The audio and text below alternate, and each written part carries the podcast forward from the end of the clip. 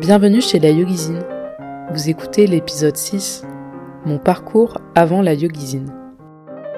Hello à tous et à toutes, bienvenue dans ce sixième épisode de la Yogizine Podcast. Je suis Camille, votre hôte pour cet épisode et puis pour les suivants. Et aujourd'hui, je vous présente un épisode euh, un petit peu hors série, le premier euh, du genre, dans lequel on va parler de cuisine, mais sous un autre angle, puisque je vais vous partager mon parcours professionnel euh, dans ce domaine, dans le domaine culinaire, le domaine de la restauration, ainsi que euh, mon parcours entrepreneurial. Je vais essayer d'être assez euh, concise pour que l'épisode ne dure pas 150 ans, mais vous pouvez bien sûr, euh, comme c'est souvent le cas, hein, je pense, quand on écoute des podcasts, faire autre chose et, et peut-être apprendre des choses. Je vais essayer de vous partager pas cette expérience personnelle, mais aussi ce que j'en ai appris sur le sujet, voilà, de du doute professionnel, de la reconversion et puis euh, maintenant de l'entrepreneuriat parce qu'il a plein de choses à apprendre et peut-être que vous, vous êtes vous-même dans cette situation où vous connaissez des personnes. J'espère donc que vous trouverez euh, euh, quelques quelques bons conseils ou des choses rassurantes. En tout cas, c'est l'objectif d'une certaine manière peut-être de vous rassurer mais de me rassurer aussi sur ce qu'on fait, ce qu'on choisit dans la vie. Avant de démarrer, je voulais vous demander euh, si le podcast vous plaît, euh, que vous souhaitez lui donner de la force aussi, vous pouvez mettre une note 5 étoiles euh, depuis votre plateforme d'écoute, notamment Apple Podcast et Spotify. Pourquoi le faire? Parce que ce genre d'application, ce genre de plateforme, en fait, recommande euh, et référence les podcasts et quand ils sont notés, notamment bien notés, eh bien ça facilite cette euh, ce, ce, cette retrou cette retrouvaille, comment dire. Ça facilite ce référencement plutôt.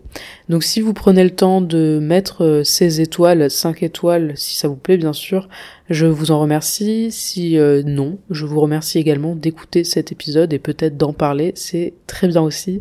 Merci d'avance. Cet épisode sera en deux parties. Euh, la première partie, ça sera plus sur l'expérience professionnelle en cuisine euh, en soi, telle qu'elle.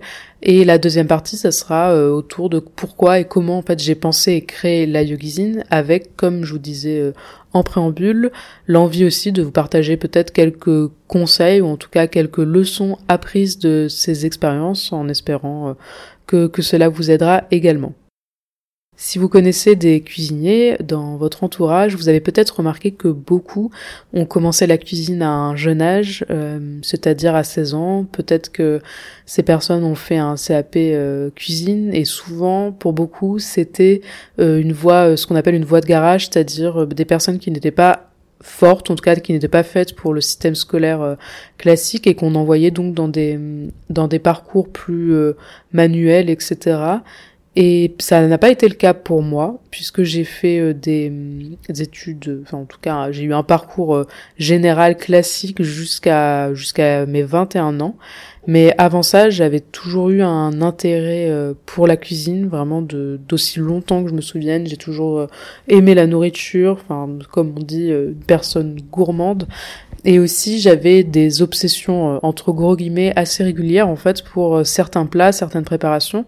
Par obsession, j'entends que j'avais envie de tester et retester en fait. Euh, par exemple, je me souviens de la tarte au citron meringuée. J'allais faire euh, et refaire des recettes afin de trouver la meilleure façon, la meilleure technique pour avoir voilà le meilleur résultat. Donc ça occupait un petit peu de, de mon temps quand même. Et en parallèle de ça, j'ai fait un j'ai quand même poursuivi euh, dans les, des études générales, donc j'ai fait un bac général et je me suis retrouvée en fait à la fac sans trop savoir ce que je voulais. Et je pensais déjà, je me souviens, la première année de fac, donc j'ai fait droit, euh, je me disais que peut-être je devrais faire un BTS, enfin je m'intéressais au BTS et je regardais euh, des possibilités de s'inscrire à Montpellier ou à Paris. Mais donc ça quelque chose qui me trottait dans la tête et au final je n'ai jamais je, je trouvais pas, j'avais pas le déclic. Je me disais que je devais continuer en fait en général parce que j'avais les possibilités de le faire et que peut-être euh, c'était ce qui me ferait le moins regretter. Euh, je sais pas en fait. Je, après, on est jeune à 18 ans et d'ailleurs c'est euh, c'est une des choses que sur lesquelles je voulais revenir. C'est c'est quand même compliqué, je pense, à cet âge de décider de son parcours. C'est pourquoi il faut normaliser d'une certaine manière, décomplexer le fait de changer de voie, de bifurquer, c'est vraiment normal et je pense que c'est quelque chose, je dirais quand même, de plus en plus commun, de plus en plus courant de, de changer de voie. Cependant, pendant la deuxième année euh, d'errance de fac, qui était cette fois en histoire de l'art, j'ai eu euh, l'opportunité de d'avoir une première expérience en cuisine chez euh, chez le traiteur dans le, local d'un traiteur d'une amie. C'était juste quelques jours que, que j'ai fait et en fait je me suis sentie tout de suite très très à l'aise. pas du tout, enfin assez confiante d'une certaine manière, vraiment dans mon élément. Et c'est, je pense que ça fait partie de de l'expérience qui a vraiment fait que la, graine en moi, dans mon esprit, a, a germé jusqu'à ce que euh, il y ait une retrouvaille, en fait, une rencontre assez euh, décisive. Hein. vous savez, ce genre de moment où euh, d'un coup tout devient hyper clair. Et notamment, c'était lors d'une soirée, hein, durant laquelle j'ai retrouvé un un ami, même un ami d'amis qui était dans mon lycée et qui lui aussi avait fait une fac, je crois, ou un BTS et avait ensuite changé de, de voie pour faire de la cuisine. Et il m'annonce comme ça que le CFA, donc le, centre de formation des apprentis où il est, recrute, ouvre en tout cas les inscriptions le mois après notre rencontre. Et là, autant dire que ça a été vraiment, je me suis jamais sentie aussi motivée à faire quelque chose et ça a été vraiment une fulgurance, une évidence. Je pense que je fonctionne beaucoup comme ça, à d'espèces de trucs de, vous savez, de gut feeling, genre de, de, il n'y a pas d'autres possibilités, il n'y a pas d'autres, tout est ouvert d'un coup, les, tous les feux sont verts et il faut juste tracer là, c'est, c'est ce qu'il faut faire et c'est exactement ce qui s'est passé. Je suis rentrée et j'ai, me suis tout de suite renseignée, j'ai constitué mon dossier, etc. et j'ai fini, euh, bah, par euh, rentrer dans cette euh, dans cette école et faire donc un an d'apprentissage. Donc là, c'était vraiment, vous comprenez, le début euh, de mon expérience professionnelle en cuisine. Cet apprentissage, je l'ai fait dans un restaurant en bord de mer où j'ai vraiment appris le travail en équipe et j'ai vraiment apprécié ça. J'ai compris en fait tous les aspects qui me plaisaient dans la restauration en dehors du fait de manipuler de la nourriture, mais c'était vraiment de déjà de travailler avec ses mains. Je pense que c'est quelque chose qui est primordial et je vous en parlerai un petit peu plus euh, plus tard, notamment quand j'ai commencé à réfléchir à devenir indépendante. Et j'ai aussi, euh, vous le savez peut-être, on, fait ce qu'on appelle les services, donc euh, service du midi, service du soir, et souvent c'est un moment où où il y a un peu le rush. Enfin, c'est vraiment, il faut développer une certaine rapidité dans ses gestes, et puis aussi une gestion de la pression. Et c'est ce que l'apprentissage apprend. Enfin, et c'est ce que l'expérience ensuite par la suite nous apprend. Euh, on peut plus ou moins d'ailleurs gérer son stress. C'est d'ailleurs un gros euh, un gros sujet euh, en restauration, en plus bah, de plein d'autres choses, hein, des, horaires, etc. Mais la gestion du stress, et surtout la gestion du stress quand on est en équipe, c'est hyper important et c'est ce qu'on développe beaucoup dans, dans la profession. Après cet apprentissage, j'ai fait j'ai fait des passages dans différents restaurants sur lesquels je ne vais pas revenir parce que sinon on va passer mille ans, euh, mille heures de podcast, mais ça, ça a continué de, comment dire, j'ai continué dans, dans ce milieu-là jusqu'à euh, jusqu'à ce que je fasse un petit, euh, même un sérieux burn-out euh, quelques années après, donc dans un des restaurants où j'étais, et qui a un petit peu sur le coup remis exact, qui a remis beaucoup en question en fait mon parcours. Est-ce que je voulais vraiment faire ça? Et je pense que cette expérience de vraiment euh, de détachement de la cuisine, ça m'a aussi euh, amené à explorer en fait d'autres choses. J'ai fait bah, bah, des missions intérim, etc. J'ai testé d'autres euh, métiers qui ne me plaisaient pas du tout, pour à chaque fois revenir à la restauration parce que aussi bah, sur mon CV c'était la seule chose que que je pouvais faire jusqu'à ce qu'en 2018 je parte en Australie où j'ai passé un an comme euh, comme beaucoup de Français, comme beaucoup d'Européens. Et là-bas, en fait, j'ai découvert le yoga. J'ai commencé à prendre des cours. Je suis allée dans un comment dire une espèce de, de un espèce de centre de retraite de yoga euh, qui s'appelle Krishna Village. Vous pouvez taper euh, ça, il y en a plusieurs un petit peu dans dans le monde. Dans ce centre, j'ai également eu l'opportunité, vraiment c'était du hasard total, de prendre les rênes, de prendre les responsabilités de la cuisine qui était une cuisine entièrement végane, euh, que l'on servait donc à tous les participants des retraites, mais euh, également à tous les, toutes les personnes, en fait, tous les bénévoles du centre. Et ça a été une expérience hyper enrichissante euh, d'un point de vue pro, puisque c'est la première fois que je me retrouvais dans un endroit où je peux faire que de la cuisine végétarienne, même si je l'étais déjà.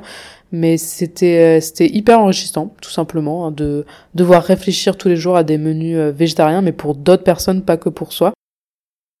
Après ce voyage en Australie, je suis allée en Inde où euh, je me suis formée, pareil comme beaucoup, au yoga, euh, notamment à Rishikesh. Et je suis ensuite rentrée en France avec donc ce double bagage d'une certaine manière de yoga et de cuisine. J'ai tout de suite repris un travail, un travail que je voulais très simple avec des horaires très très très cool pour la restauration. Puis j'ai enchaîné avec une saison et ça a été donc 2019, la dernière année où j'ai été salarié et où j'ai fait un travail en restauration professionnelle classique, puisqu'après ça, je me suis dit en fait que j'allais euh, me consacrer pleinement au yoga. À ce moment-là, je me disais que j'avais envie d'arrêter euh, la cuisine et j'ai commencé à donner des cours en 2018-2019 euh, sous le nom de Chapati Yoga. Si vous écoutez ce podcast et que vous étiez là à cette, époque, n'hésitez pas à, me le dire, notamment sur Instagram. Et d'ailleurs, le, j'ai gardé un peu ce, ce, mot chapati qui était venu un petit peu par hasard, bah, surtout après mon voyage en Inde, mais mais j'aimais bien la sonorité et ça me permettait d'avoir un nom un peu qui se démarquait. Je l'ai gardé pour mon compte euh, perso sur Instagram si vous voulez me suivre, qui est Camille Chapati, où je partage un peu des, des coulisses de la cuisine, de la vision que j'essaie de d'entretenir au sein de, de l'entreprise. Comme je vous disais, je voulais donc arrêter la cuisine, mais en fait, et pour me consacrer au yoga, mais en fait, j'ai eu un espèce de déclic encore, on revient encore une fois à cette espèce de fulgurance, d'évidence pendant le confinement. Et c'est vraiment littéralement un matin, je me réveille et je me dis OK, je vais pas en fait, je vais pas arrêter la cuisine, je vais continuer à en faire et je vais créer un espèce de concept autour de ça. Et c'est là que l'idée de la cuisine a commencé à germer ce matin-là, je me suis dit que j'allais essayer de trouver une manière de mêler ces deux intérêts, ces deux passions pour le yoga et pour la cuisine. Et pour ce faire, je me suis dit pourquoi ne pas proposer euh, de la cuisine, ma cuisine végétarienne, végé pour des retraites de yoga. À partir de là, j'ai voilà, j'ai fait mon étude de marché, j'ai fait une veille, j'ai commencé à regarder euh, qui faisait quoi. J'ai suivi une espèce de formation notamment avec Pôle Emploi et j'ai lancé vraiment le concept. Après, bon, vous savez, cette année 2020-2021, c'était un petit peu compliqué, mais j'ai commencé à en parler et mon but c'était de faire marcher le bouche à oreille dans le milieu. Si vous connaissez un petit peu le principe euh, de marketing, etc., c'est toujours intéressant de s'adresser à un seul à un seul marché entre guillemets là notamment c'était le marché du yoga notamment parce que les gens après vous recommandent et puis aussi votre votre communication est beaucoup plus claire. C'était un, petit euh, conseil euh, marketing que vous avez peut-être beaucoup entendu, vous savez, ce fameux euh, se nicher. Mais pour autant, à partir de là, donc à partir de 2020, je pense qu'on peut dire que mes services, etc., ont beaucoup évolué, même la vision que j'ai pour la yogizine a beaucoup évolué, puisque au fur et à mesure, j'ai eu l'opportunité de cuisiner pour d'autres types d'événements, de groupes, et j'ai eu envie de le faire et maintenant c'est quelque chose que vraiment je veux développer plus parce que je veux mettre euh, la cuisine végétale en valeur, mettre en valeur la cuisine végétale et développer euh, se partager en fait un bon état d'esprit autour euh, voilà du moment du repas, de la nourriture. Peut-être que c'est influencé d'une certaine manière par tout ce que m'a appris le yoga. C'est pour ça d'ailleurs que le comment dire, la, pas la tagline, mais vous savez, le, le mantra, on va dire. C'est la cuisine végétale infusée de yoga pour la cuisine. Et il y a aussi cette envie, en fait, de faire découvrir la, cette cuisine à un autre public que celui d'une retraite de yoga qui peut-être est un petit peu plus habitué.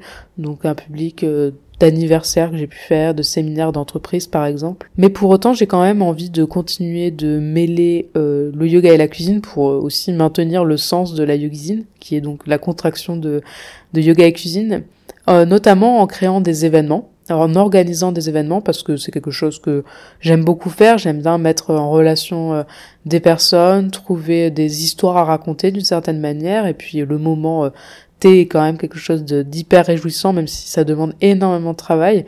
Et j'ai envie, voilà, de garder ces espaces, des moments, en fait, où je réunis ces deux passions. Et peut-être que ce ne sera plus sur des retraites de yoga tout le temps, même si, bien sûr, je continue à en faire, mais j'ai envie aussi d'avoir ces espaces de, de création euh, pour moi. Si vous êtes entrepreneur, je voulais aussi prendre ce temps pour euh, vous partager les ce que j'ai pu apprendre c'est de ces jeunes années d'entrepreneuriat qui seulement sont trois ans. Et d'ailleurs c'est la première chose qu'il faut comprendre c'est que c'est un un marathon donc c'est un long parcours qui vous attend. En tout cas j'espère et si vous avez envie en tout cas moi c'est comme ça que je le vois. Et à partir de là quand on se dit que peut-être que ça va durer 10 ans, peut-être que ça va durer 20 ans. En fait, trois années, c'est pas grand chose. Trois années, c'est vraiment le début, c'est les balbutiements et c'est le moment où on apprend énormément de choses et on va faire plein d'erreurs. J'en fais encore plein et c'est normal et je pense que je vais continuer à en faire. Et en fait, c'est la seule manière d'apprendre parce que l'entrepreneuriat, peu importe ce qu'on fait, c'est une expérience multimétier, multicasquette. Donc on peut pas du tout tout savoir. Si on peut s'entourer, c'est bien. On n'a pas forcément le budget, mais c'est aussi, je pense, euh, bien de s'intéresser à toutes les étapes de notre entreprise, à tous les processus pour être aussi autonome et pour aussi les comprendre avant de les déléguer. Ce que, ce que j'ai compris aussi, c'est que les choses, la vision, l'idée va évoluer, elle va se peaufiner, elle va se préciser. Donc il faut vraiment laisser aussi, vous savez, le, temps au temps. On a une idée de base et puis euh, la vision se transforme. Mais il faut aussi laisser cette vision se transformer parce que c'est la bonne direction d'une manière. C'est ce qui nous permet de garder le cap, garder cette vision, garder ces valeurs pour toujours revenir en fait à elle quand c'est nécessaire, notamment quand on a peur, quand on doute, puisque ces deux émotions, ces deux sentiments font complètement partie de l'aventure et c'est vraiment inévitable et tout ce que je vous dis là maintenant, c'est encore des choses que je continue euh, d'essayer de me répéter et peut-être de les dire à haute voix et de vous les partager, ça les ancre un petit peu plus euh, dans, dans mon esprit. Mais comme je vous disais, c'est inévitable et en fait, il faut surtout apprendre à faire avec, à faire avec la peur, à faire avec le doute, parce que dans tous les cas, il y aura toujours des moments où ça va revenir. Donc autant mettre en place les bonnes routines, etc., qui font qu'on arrive à passer euh, ces phases de doute avec un peu plus d'aisance à chaque fois, peut-être en parler plus avec euh, son entourage. Et aussi, le dernier point, pareil, euh, quelque chose, un gros apprentissage, surtout de ces derniers temps, toujours avoir un coup d'avance, donc c'est-à-dire préparer les choses, essayer de planifier, d'organiser, de pour faire toutes les choses dans les temps, pour que les choses soient le mieux fait possible, même si il faut pas non plus sombrer dans le perfectionnisme euh, à tout va, ce qui est pas non plus euh, bien dans le sens où je pense que ça participe beaucoup euh, à l'émotion de doute, de d'essayer de trop être dans le perfectionnement. Mais en tout cas, voilà, prévoir les choses, anticiper les choses, ça fait beaucoup de bien. Vous l'aurez compris que la yogizine est vouée à évoluer, est vouée à changer. C'est une certitude et pour tout vous dire, ce que je vois pour l'instant euh, dans le futur, c'est un lieu. Et je pense que ça va arriver à un moment donné, même si c'est extrêmement effrayant que j'ai rencontré beaucoup de personnes qui avaient des lieux de stage, même voilà des restaurants, etc., qui me parlent à quel point, d'à quel point c'est compliqué. Ce sont des problèmes sans cesse à régler. Ça coûte cher. C'est là une rentabilité qui est parfois difficile à trouver. que qu'on le veuille ou non, euh, une entreprise c'est de l'argent et donc du coup euh, c'est compliqué quand on n'arrive pas à assurer ça. Mais je pense vraiment qu'à un moment donné, euh, j'aurai ce lieu, peut-être dans 5 ans, je pense, ou dans 10 ans. Et je vois pour l'instant un lieu pensé comme un tiers-lieu, vous savez, ce, ces grands espaces euh, où on peut manger, où on peut se retrouver, co-créer, se sentir bien. Et ça sera un tiers-lieu autour euh, du yoga et de la culture, puisque ce sont deux choses qui pour moi peuvent aider le, le collectif, même si ce n'est pas un niveau politique, mais en tout cas un niveau voilà collectif de d'entraide et de soutien entre tout le monde. Et l'idée aussi pour l'avenir, c'est d'organiser plus d'événements, petits, petits et grands. Euh, j'en ai déjà organisé quelques-uns par le passé et je compte en organiser encore en 2024, puisque j'enregistre ce podcast à la fin, euh, à la fin de, de l'année 2023. Et bien sûr, le plus important, c'est essayer de garder la flamme, de garder le plaisir que j'ai, même si, voilà, des fois c'est clairement difficile, c'est fatigant, etc. Justement, essayer de trouver euh, les bonnes manières de faire, m'entourer à un moment donné un petit peu plus euh, bah, des bonnes personnes aussi, même si j'ai déjà eu de très bonnes expériences jusqu'à maintenant. Et faire voilà grandir cette vision euh, d'une de la cuisine végétale, euh, du repas, du moment où on se réunit dans un bel état d'esprit, de là où on pratique euh, le yoga aussi, qui pour moi est une clé et quelque chose de tellement beau et qui devrait être partagé à tout le monde. Voilà pour cet épisode, j'espère que vous y retrouvez un intérêt. Merci de l'avoir écouté jusqu'au bout. Il était un petit peu plus long que d'habitude. J'espère que vous avez pu faire votre vaisselle ou, quoi que ce soit. Comme je vous disais au début de cet épisode, si l'épisode vous plaît, n'hésitez pas à en parler, n'hésitez pas à le partager, à lui mettre une note 5 étoiles euh, sur Apple Podcasts ou Spotify. Je vous remercie pour votre temps et votre attention comme toujours et je vous dis à tout de suite peut-être dans un prochain épisode ou à mercredi prochain.